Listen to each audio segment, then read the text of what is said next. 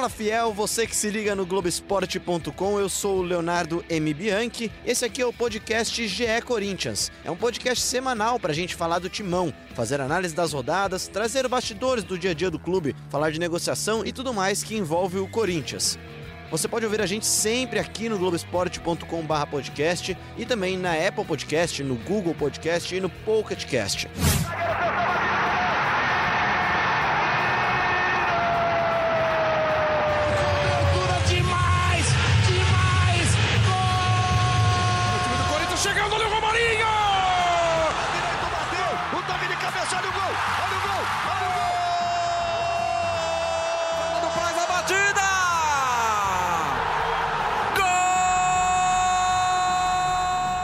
Para começar esse papo aqui, eu tenho no meu lado Ana Canhedo, setorista do Corinthians, do Globoesporte.com. Tudo bem, Ana? Oi, Léo, tudo certo. E também temos aqui o Marcelo Braga, direto de Maringá para São Paulo, onde o Corinthians perdeu né, o último amistoso da intertemporada dessa pausa de Copa América para o Londrina por 2 a 1 Fala, Braga, tudo bem? Tudo bem, Léo. Obrigado pelo convite. E aqui tá mais frio do que lá, acredite se quiser. É, eu não acredito muito não, mas vamos lá então. É... Hoje a gente vai falar um pouquinho sobre, sobre como foi essa pausa da Copa América do Corinthians, como o Corinthians aproveitou o período de treino. São, são três semanas de treinamento, contando com essa que está começando, antes do, da volta do Campeonato Brasileiro. É... Além disso, a gente também vai falar um pouquinho do Gil, da chegada do Gil, o novo xerife, o provável capitão do time, talvez, né? A gente vai conversar sobre isso daqui também e falar também sobre as saídas do elenco. Corinthians perdeu jogadores nessa parada da Copa América, não perdeu por venda só, mas também por empréstimos. E o destaque acho que é que não teve nenhum, nenhum nome de peso, nenhum titular saindo para mercados exteriores como foram nos últimos anos. Mas vamos começar então falando sobre pausa da Copa América. Braga, como foi o jogo ontem? Olha, o jogo para o pessoal que, que foi ao estádio ali, ao evento, às 11 da manhã, antes do, da final da Copa América, foi um, um jogo legal, movimentado, com, com gols, né? Gols do Londrina, principalmente. Construiu o placar no primeiro tempo, o Corinthians conseguiu diminuir ali com aquele gol do Regis. É, como a apresentação do Corinthians foi bem abaixo do que se esperava, né? Todo mundo acreditava que com esses três amistosos o Corinthians voltaria melhor para o Campeonato Brasileiro, com mais confiança, mais arrumado, mas por uma série de fatores, entre eles desfalques, o Carilli não conseguiu montar um time titular nessa pausa e a exibição do jogo de ontem em Maringá foi bem abaixo do esperado, com o time titular é, que bateu de frente com o Londrina e não conseguiu criar grandes oportunidades, saiu derrotado por 2 a 0 e também com o time reserva, é, que enfrentou uma equipe júnior do Londrina e só conseguiu fazer 1 a 0 ali, uma atuação é, bem abaixo do esperado. Né? É, antes de passar a bola para aqui, só para a gente lembrar os três jogos que o Corinthians fez nessa intertemporada: é, Corinthians e Botafogo, Botafogo e Corinthians em Ribeirão Preto, Botafogo que é segundo colocado da Série B, tem um time que melhorou muito do Paulistão até agora, mas ainda assim é um time da Série B contra contra o Corinthians, ganhou, perdeu de 2 a 1 Corinthians lá em Ribeirão. Depois foi a Goiás, foi a Goiânia, né, enfrentar o Vila Nova e ganhou com, de, por 2 a 1 com um gol do Regis, aquele que os que foram, mas voltaram, né? O Regis saiu do jogo no intervalo e voltou depois para fazer o gol da vitória. E agora, nesse domingo, Londrina 2, Corinthians 1. Ana, o Corinthians hum, parece não ter evoluído nessa pausa, né? É, eu acho que os três amistosos foram um pouquinho reflexo do que o Fábio Carilli falou antes mesmo de começar essa preparação, né? Ele foi à sala de imprensa uma vez só e nessa entrevista ele disse que, o, que ele via o Corinthians estacionado na pausa. Até pela questão dos desfalques, até por não conseguir fazer os... Até por saber que ele não conseguiria fazer os testes que ele desejava, né? Ele falou em um Corinthians estacionado e de fato foi o que aconteceu. O time voltou a sofrer com os velhos problemas, pouca criatividade no meio-campo, pouco chute a gol, incomodando um pouco o adversário, né?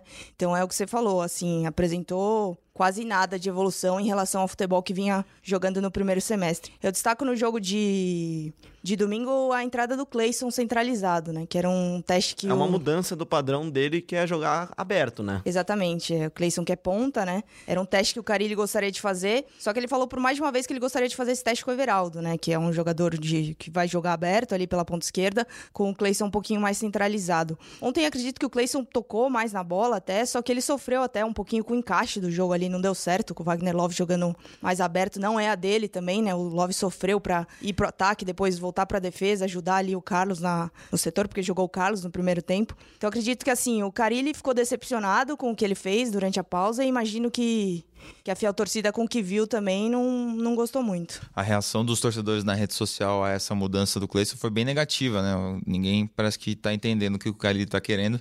Eu até que achei interessante a ideia, assim, o, o Cleison, é, como a Ana falou, tocou mais na bola, ia buscar a bola no, no campo de defesa, conseguiu dar alguns passes legais, deu um passe bom pro Bozelli no primeiro tempo. É, só que, como ela falou, acho que o Corinthians perde a sua principal opção é, pelo lado, né? Um jogador de profundidade, um jogador que vai para um contra um. Cleison é o único jogador hoje no elenco capaz de fazer isso. É, é claro que o Everaldo ainda é, espera-se dele isso também um pouco, né? Ele é um jogador mais parecido até com o Romero, que ajuda na marcação, enfim. É, a gente ainda não viu esses dois jogadores jogando juntos. Acho que esse encaixe pode acontecer, como ela falou, mas para a primeira experiência de ontem, não, não foi o que o Carilli esperava, mas se for uma ideia que ele que ele está tendo há muito tempo, ele tem que dar sequência e, e tentar uh, isso por mais vezes. Não adianta fazer só uma vez, só num único jogo, uh, por 45 minutos e depois desistir. Se é uma ideia que ele está trazendo há tanto tempo, ele vai precisar insistir um pouco mais. E até um negócio que chama atenção é que o Everaldo ele não participou de nenhum dos três amistosos, né? E assim, ele não, não teve nenhum tipo de lesão durante essa pausa, mas assim como o Clayson, ele voltou, segundo os médicos, precisando fazer um fortalecimento muscular. E aí o que aconteceu foi que ele passou uma semana em tratamento, na semana seguinte, fazendo só fortalecimento muscular na academia, enfim, junto com o Clayson. E depois eles começaram a fazer os trabalhos no campo, mas também ele não foi relacionado, e mesmo depois de ter, ter treinado normalmente com o elenco, o Everaldo acabou fora desse último jogo. Ou seja, é, para o treinador que acabou de receber um reforço, não poder contar com ele em praticamente o que 20 dias de, de pausa, eu imagino que tenha sido para o Carilli bastante frustrante não poder fazer esse teste. É, eu acho que a frustração ela chega no Carilli e também bate principalmente no torcedor, porque até no último jogo, antes do Corinthians ir para a pausa, a derrota por 1 a 0 para o Santos lá na Vila, a coletiva do Carilli basicamente foi agradecer aos, a Deus pela chegada da, da pausa da Copa América. Era a grande expectativa do Corinthians de recondicionar os atletas fisicamente, era a expectativa de também de dar mais ritmo de jogo para alguns atletas que chegaram depois, do próprio Everaldo, que também tava, chega para conhecer um pouco mais o elenco, e, e não, não sei se deu certo. Acho que o único nome positivo nessa pausa talvez seja o Regis, que entrou no jogo do Vila Nova, entrou bem, fez o gol e ontem fez gol de novo, né? É, o Regis foi o destaque aí dos últimos jogos, né? Assim, no, no, no, jogo contra o Vila Nova, nem tão por jogar bem, mas ele conseguiu fazer o gol ali, uma cabeçada certeira, depois de ter voltado a jogar e tendo, tendo sido substituído antes disso. Eu faço gol mas... de churrasco assim também, às vezes, viu? Às vezes eu saio e volto e é, vou melhor é, quando eu, eu gol saio. de pelada, vai lá, come uma carne e volta, né? Mas eu destaco também o Bruno Mendes, né? Que jogou as três partidas ali improvisado na, na lateral direita, na ausência do Fagner, Michel lesionado. É um jogador que, que subiu aí no conceito da comissão técnica pode ser um nome para brigar com os zagueiros no segundo semestre, para brigar por titularidade. Aliás, é um grande azarado, me chama cedo, né? Quando o Fagner é convocado para a Copa América, desfalca o Corinthians, ele tem a chance de jogar machuca de novo. Já aconteceu outras vezes. E aí teve que sacrificar o Bruno Mendes. O Bruno Mendes já tinha jogado como lateral direito lá no Uruguai, só que ele foi contratado depois das atuações que ele teve como zagueiro né? na seleção uruguaia, no Sub-20. É, era um cara que, que o torcedor quer muito ver na defesa. Há pessoas que pensam até numa dupla formada por Bruno Mendes e Gil, que acho que ainda é muito cedo, né? Mas muita gente quer ver esse menino em ação como zagueiro e, e não tá conseguindo. É, a gente vai chegar no Gil daqui a pouquinho, é o segundo tema do nosso podcast. Mas é bem legal a gente pensar mesmo como o Bruno Mendes ele surgiu como uma incógnita na lateral, pra, pelo menos para grande parte da torcida que não conhecia o trabalho dele no Uruguai, e ele acabou se tornando uma boa opção, né? Na, nessa pausa, ele foi meio que efetivado, né? Até pelas, pelos desfalques que a Ana já citou, ele acabou sendo efetivado como reserva do Fagner, né? É, exatamente. Até porque o Carilli chegou até a pensar numa opção ali com o Ramiro. É, até citou que o Ramiro já tinha feito isso algumas vezes, já tinha jogado na lateral algumas vezes. Só que o Ramiro acabou se machucando também. E acabou perdendo todos os jogos do Corinthians. Então foi outro jogador, assim como o Jadson também, a ficar fora desses amistosos, né? E acabou sobrando pro Bruno Mendes, como já tinha sobrado até antes da pausa.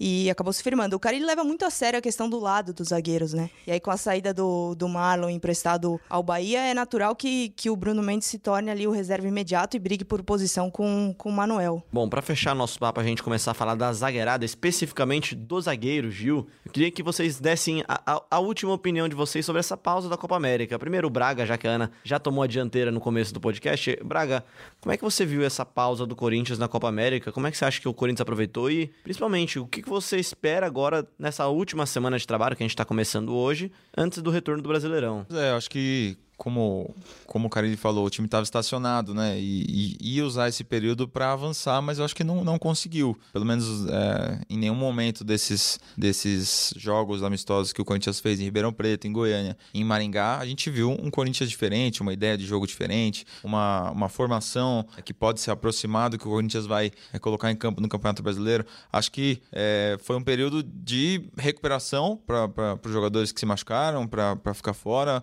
pessoal que está fazendo recondicionamento físico, o Everaldo que chegou ainda não jogou. É, o Corinthians tem um primeiro duelo contra o CSA em casa daqui a uma semana. Acho que é, esses dias finais vão ser de, de, colocar o time realmente que o Cali quer em campo para fazer os treinamentos ali dentro do CT, os coletivos, para formar o que ele está pensando. Porque acho que no, no, nos, nos, jogos amistosos, é, beleza, você coloca os jogadores para jogar, para não ficar parado por tanto tempo, mas ideia nova, evolução, não teve. Acho que mais deixou preocupações do que alegrias para a torcida nesse período, né?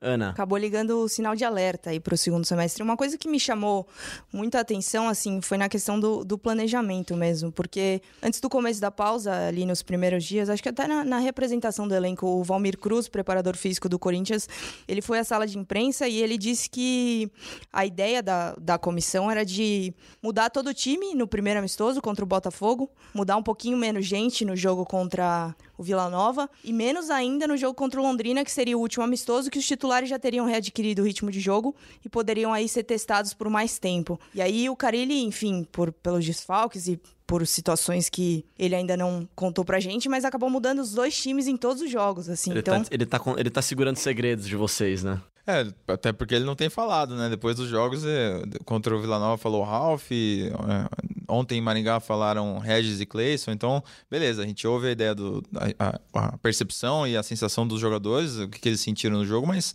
a ideia de jogo mesmo a gente não sabe, né? Exatamente, até fica essa questão aí, porque a ideia era mudar menos gente, mas acabou que, que os amistosos foi, jogou praticamente, jogou praticamente não, jogou um time em cada, cada um dos tempos dos amistosos, e aí fica difícil também você, é, além de, por exemplo, o teste com o Clayson é, foi muito pouco tempo, né? 45 minutos jogando assim é, é, difícil você adquirir, você se readequar ao posicionamento jogando tão pouco tempo. É, né? você tem o Pedrinho e o Matheus Vital que também tiveram fora pelo período de, de, de competição do, do torneio de Tulum, né? Com a seleção brasileira sub-23, a seleção olímpica. Mas enfim, é, voltando aos amistosos pra gente ligar já pro, pro tema dos zagueiros, o Corinthians tomou gol em todos esses três jogos. Tomou dois gols do Botafogo de Ribeirão Preto, tomou um do Vila Nova e tomou dois do Londrina. São cinco gols em três jogos. O Gil chega para resolver esse problema? Olha, o, o, Gil é um salto de evolução, né? É, o, é um jogador incontestável numa zaga contestável, né? É, o, o, Manuel e o Henrique desde Poético, o... né? Gostou disso? Eu vim ensaiando no carro. O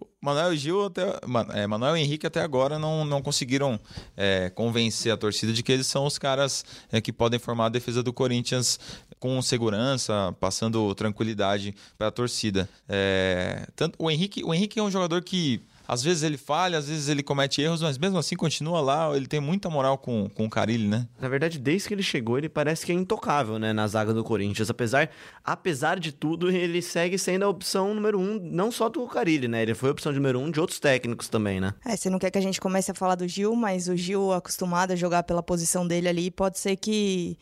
Eu imagino a curto prazo o Gil chegando em boa forma física que está, ele ganhando a vaga do Henrique. É, e, e assim, claro que, que, se a gente for falar desses gols que foram sofridos em amistosos, você também não tinha o Fagner, que é um jogador é, importantíssimo no Corinthians. Teve a troca dos laterais, um, em alguns jogos jogou Danilo Avelar titular, outros o Carlos, Carlos Augusto, teve a mudança no meio, enfim, teve todo o sistema. E, e, e, é normal você tomar gols quando você faz muitas mudanças no jogo, você testa muita gente. Ontem, na, no segundo tempo do jogo contra o Londrina, a, a, linha de defesa era quase, praticamente desconhecida e inédita, né? Era um, um, lateral, o Daniel Marcos, o zagueiro Igor, o zagueiro João Victor e o Danilo Avelar. Então, é, nesses jogos, o cara ele aproveitou para colocar essa meninada em campo, para testar e é, é os meninos da base que a gente vai falar daqui a pouquinho também aqui no nosso quadro aqui, o Na Base da Bola que a Ana vai trazer todas as novidades da base corintiana. Quem sabe de lá saem novas promessas, né? Bom, eu queria que vocês falassem também um pouquinho, Braga e Ana, vocês estiveram mais por cima disso daí, enquanto o Bruno Cassucci foi passear atrás do Messi na Copa América, sobre o Gil. Como é que foi a chegada do Gil, a negociação que parecia ser difícil, no final ela se mostrou, até pelas próprias informações que a gente tem acompanhado, o Gil já estava acertado com o Corinthians há, algum tempo já, né? Já, pelo menos o acordo verbal, né? Era o desejo dele retornar ao Corinthians, né? E, e, desde o começo da, da negociação, isso ficou muito claro, assim, de que uh, se o Gil voltasse de fato, se ele conseguisse de fato a liberação com, com o time dele na China, o, o destino seria o Corinthians, né? Chega para compor uma posição ali que precisa de um reforço de peso, como é ele.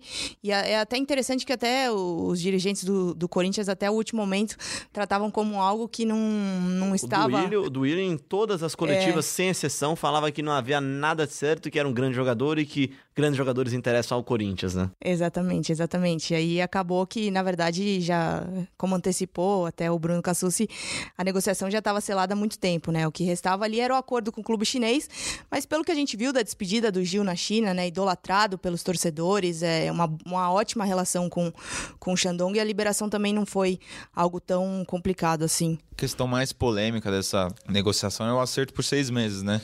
O Corinthians disse que foi um, um, uma opção do Gil, um pedido do Gil para que ele chegue ao fim do ano e decida se, se quer continuar no Brasil ou se quer, caso ele receba uma proposta da Europa, se ele quiser é, sair, voltar a jogar no futebol internacional. É, já outras outras informações, são por, por situações de contrato, é, para que o Gil entre numa folha de pagamento do ano que vem. Enfim, é, essas coisas ainda, ainda cercam algum mistério. A gente vai entender direito na entrevista coletiva do Gil, que deve dar essa semana quando ele for apresentado. Aí ele vai dizer se realmente foi partiu dele esse desejo de, de acertar só por seis meses.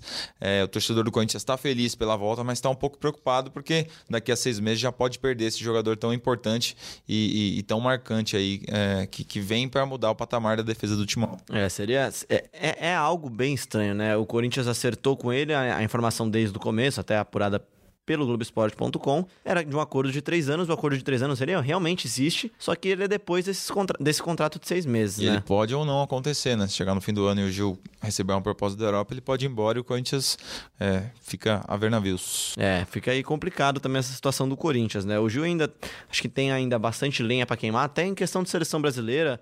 Talvez ele esteja de olho em alguma vaguinha aí numa seleção brasileira. No que vem tem Copa América de novo. Copa América que o Brasil venceu ontem, né? Com, com dois representantes corintianos que não jogaram, né? O Fagner e o Cássio se reapresentam nesta quarta-feira já, né? Para quem tá ouvindo já depois da quarta-feira, eles já se reapresentaram.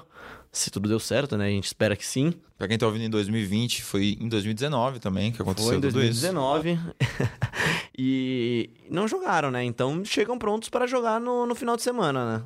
Exatamente, vão ter aí mais uns dias de treino até o jogo do próximo domingo, né? Contra o CSA na Arena, aí, jogo pela décima rodada do Campeonato Brasileiro. Vai ser o primeiro do Corinthians nesse retorno. E acho que o, a coisa mais legal que o Cássio fez durante esse período de Copa América foi vestir preto, né? Não sei se vocês repararam, todos os treinos e, e jogos ele estava de, de roupa preta, enquanto os outros goleiros estavam de roupa verde. O torcedor do Corinthians reparou e, e valorizou ainda mais a idolatria que tem pelo Cássio. Aliás, uma bela camiseta. O Cássio saiu muito bem na foto, em todas as fotos do título ontem, apesar de não ter jogado nenhum minuto sequer na Copa América, mas acho que ele já sabia disso daí quando ele acabou sendo convocado. Tem dois grandes goleiros da seleção, assim como ele, né?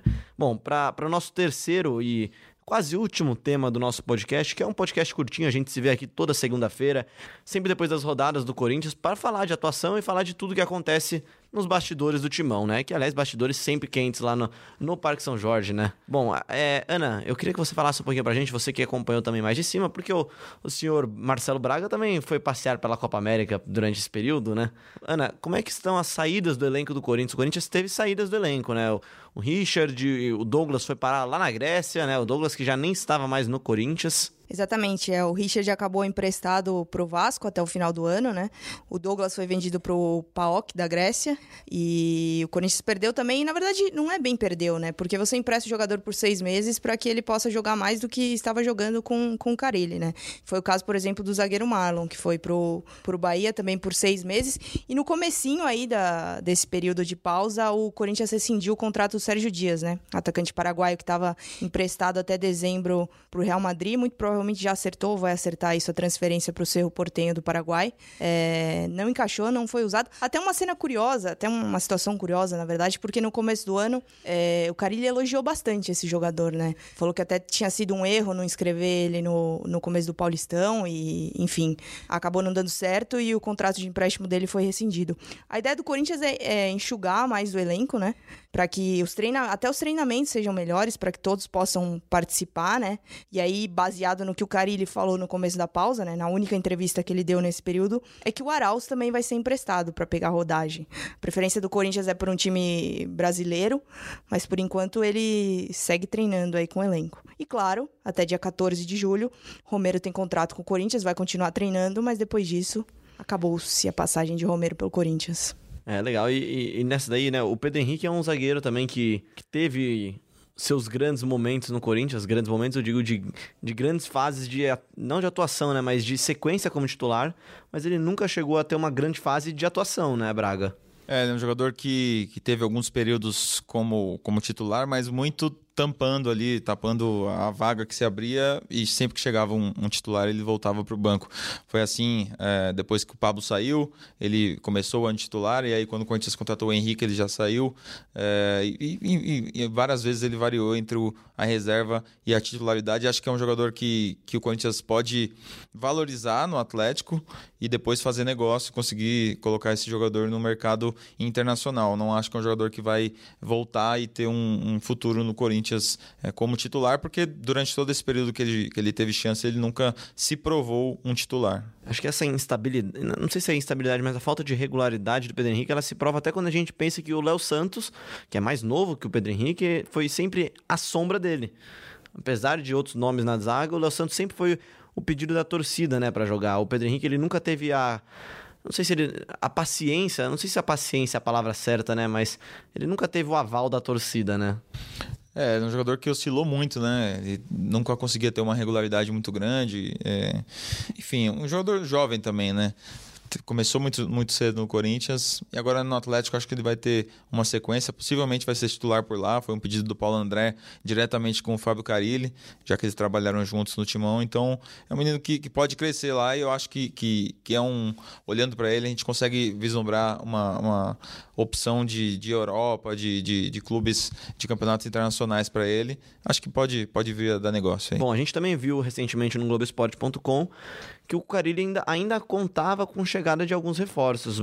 Braga, Ana, há alguma possibilidade de negócios novos no Corinthians? Há alguma chance de novas chegadas? Na ideia do Carilli, o que ele quer são os tais jogadores de profundidade, né? Que seria para fazer os testes que ele não conseguiu fazer, por exemplo, com o Cleison e com o Everaldo. Assim, nesse momento é muito difícil. Até da última vez que, que o Duílio, o diretor de futebol, conversou com a gente, com a imprensa, ainda na, na arena, ele falou em oportunidades de mercado, né? Que nada mais significa do que um jogador que, que esteja com um valor acessível ao Corinthians, ou que, enfim, que esteja livre no mercado, que possa aí surgir como uma boa oportunidade. Nesse momento, até o Carilli falou sobre isso. Nesse momento é muito difícil que os, os dois jogadores que ele ainda quer, né? Na época ele citou como três cerejas pro bolo. Uma delas era o Gil, que já chegou, e outras duas seriam esses jogadores de profundidade. Dificilmente ele vai ser atendido ainda esse Na ano. Na verdade, eu acho que a cereja mesmo seria o Renato Augusto, né? Eu não gosto muito de cereja, na verdade. É, eu acho que cereja é um, uma coisa um pouco dispensável no bolo aí. Mas enfim, acho que é outro tema esse. É, Fala-se muito do Roger Guedes, né? A torcida quer o Roger Guedes, jogando Palmeiras, tem uma história lá. É empresariado pelo Paulo Piton Bombeiro aqui trabalha com o Fábio Carilli e, e, acho que o Carilli até citou o Roger numa coletiva, né, Ana? Citou, citou o Roger, citou o Renato Augusto.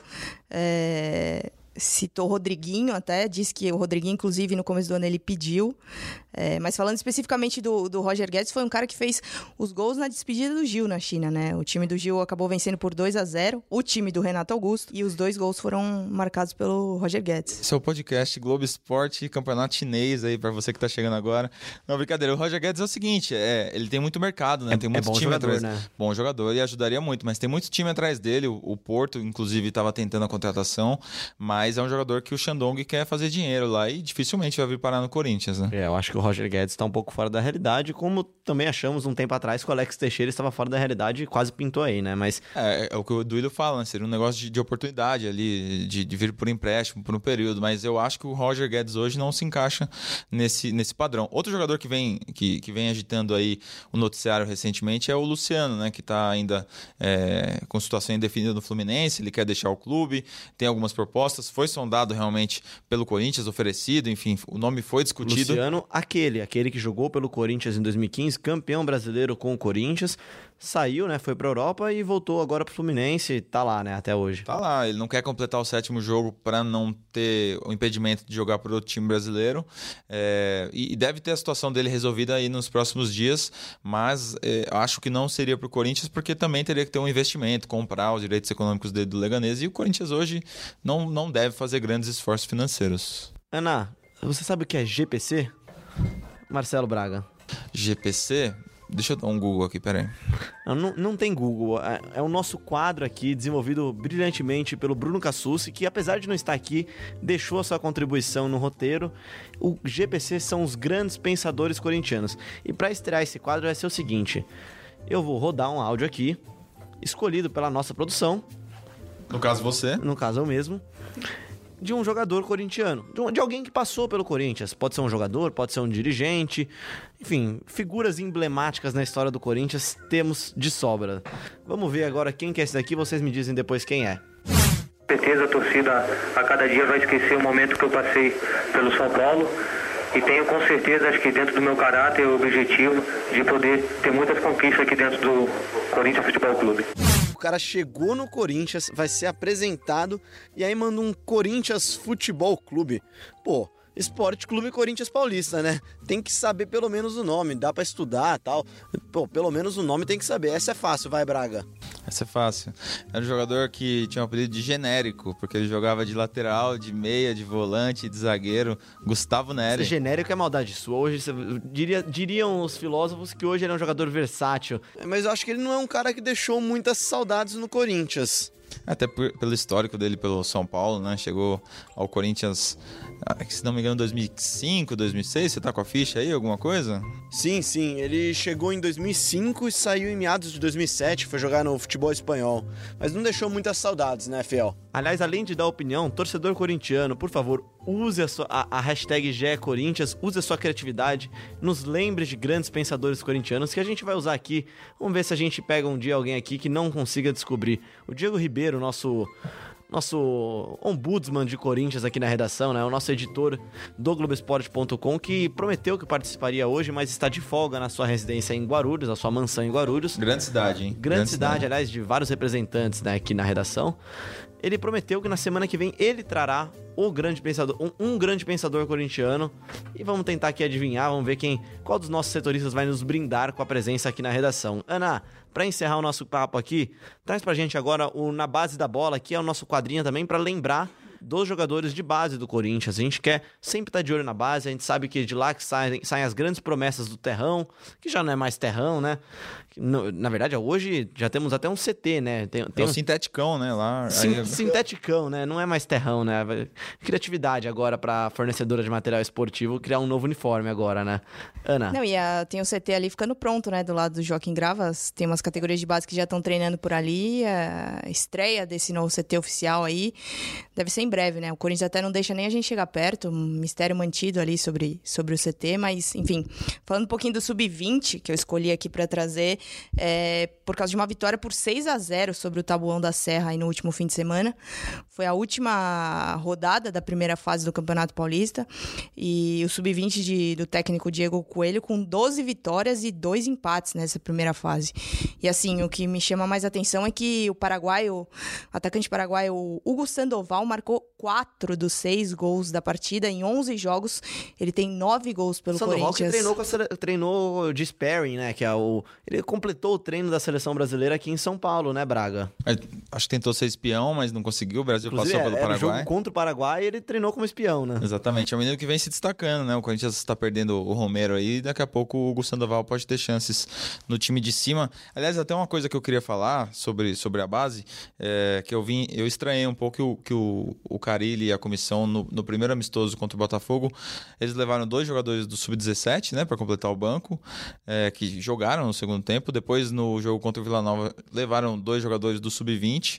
E, e aí, no terceiro jogo, finalmente, lembraram que tinha um time sub-23 com jogadores mais prontos, né? Jogadores mais velhos. É, levaram o zagueiro Igor, um menino que tem passagem pela base do São Paulo e tudo mais. O sub-23, se a gente for pensar, seria o, o, o, último passo antes do profissional. Então, no momento. Na verdade, seriam eles os sparring, sparings né, do, do Corinthians. Para completar o treino, são eles. Né? Exa é, exatamente, deveria, né? É, a maioria das vezes acaba subindo sub-20 mesmo, mas é, hoje o Corinthians tem esse sub-23, eu acho que deveria ser mais usado no time principal. É, esse momento de lesões, vários jogadores fora, é, o Cari deveria olhar para essa equipe. Eu não sei exatamente como é que está sendo o diálogo entre o pessoal do profissional e do sub-23, mas acho que o caminho mais óbvio é que é, essa, essa coisa aconteça com maior frequência. O Igor entrou ontem, fez um jogo razoável, não foi tão exigido, mas existem alguns bons valores no sub-23, acredito, né? Já que foi uma categoria montada para disputar dois campeonatos.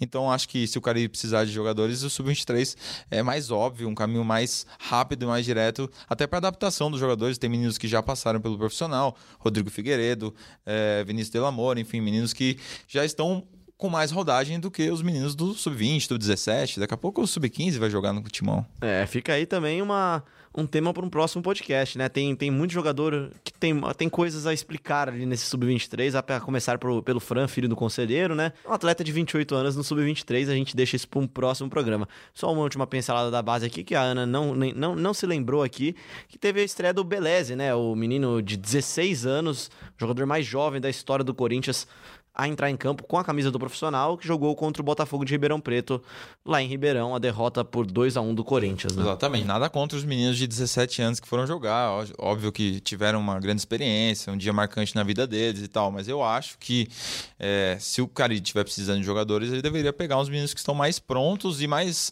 próximos da realidade, porque não sei do que adianta o menino ir lá, fazer a sua estreia aos 16 anos e... Mais dois anos no time, Exatamente. mais dois por baixo, Exatamente, né? até, até porque não é perfil do Usar esses meninos na sequência da temporada, né? Então não faz muito, muito sentido, assim, você leva, o menino joga nesses amistosos e aí depois ele não, nunca mais aparece aí na lista de relacionados ou, ou entra em campo. Mas só que você citou aí, então vamos falar os nomes dos meninos que estrearam. Foi ah, o João aqui Vitor. tem informação, né? Foi o João Vitor, zagueiro, o Lucas Beleze, que é um zagueiro também do Sub-17. João Vitor, que já tem treinado com o profissional, né? Deve se firmar aí como uma opção também para zaga. O Lucas Beleze, zagueiro do Sub-17. Daniel Marcos, lateral do Sub-20, lateral direito, né? Do Sub-20. Matheus Araújo, meia do Sub-17. E João Celeri, que é um dos atacantes do Sub-20. Vale citar também, Léo, que a gente até não falou na hora do jogo, mas o Matheus Jesus também fez sua estreia pelo Corinthians, né? Volante que tava, disputou o Paulistão pelo Estreou Oeste. bem, né? Estreou bem. É, assim, é é uma opção ali. Ele pode jogar tanto na posição do Ralph como na posição do Júnior Urso, né? Jogou os dois jogos na posição do Júnior Urso, saindo um pouquinho mais pro jogo, né? Mas finalmente fez sua estreia. É um cara que veio do Oeste. Tem, tem passagem pelo Santos, uma passagem pouco destaque no Santos, né? E É. voltou do meu lado no voo Maringá-São Paulo. Tava morrendo de medo das turbulências. Tô fazendo a denúncia aqui, tô trazendo a Foi, foi informação. legal a volta, cara? Ele é bom de papo ou vocês voltaram dormindo? Na verdade, ele voltou jogando baralho com o Júnior Urso, que tava na outra fileira, assim. E aí, a cada tremida do avião, ele, ele fechava o olho, ele tava com um Tá pouco vendo de como medo. tem bastidores aqui? A gente tem setorista infiltrado até no voo do Corinthians, cara. Depois você fala pra gente de- como é que foi essa volta. O que, que, que acontece no avião de um time que tá voltando de uma derrota, né? Mas vamos. Depois a gente fala disso no A outro um episódio. Podcast só pra voos de futebol. A gente pode gravar um podcast num voo, né? Pode ser, pode ser. Bom, vamos ver se alguma companhia aérea patrocina a gente no futuro, né? Boa, fechado. Esse aqui foi o GE Corinthians, o podcast semanal aqui no Globoesporte.com em que o assunto é o timão. Se você gostou ou não gostou, quer dar sua opinião, fazer sua pergunta, sugerir um tema, fica à vontade. É só usar a hashtag GE Corinthians que a gente vai dar uma moral para você e trazer aqui a voz da Fiel no próximo podcast.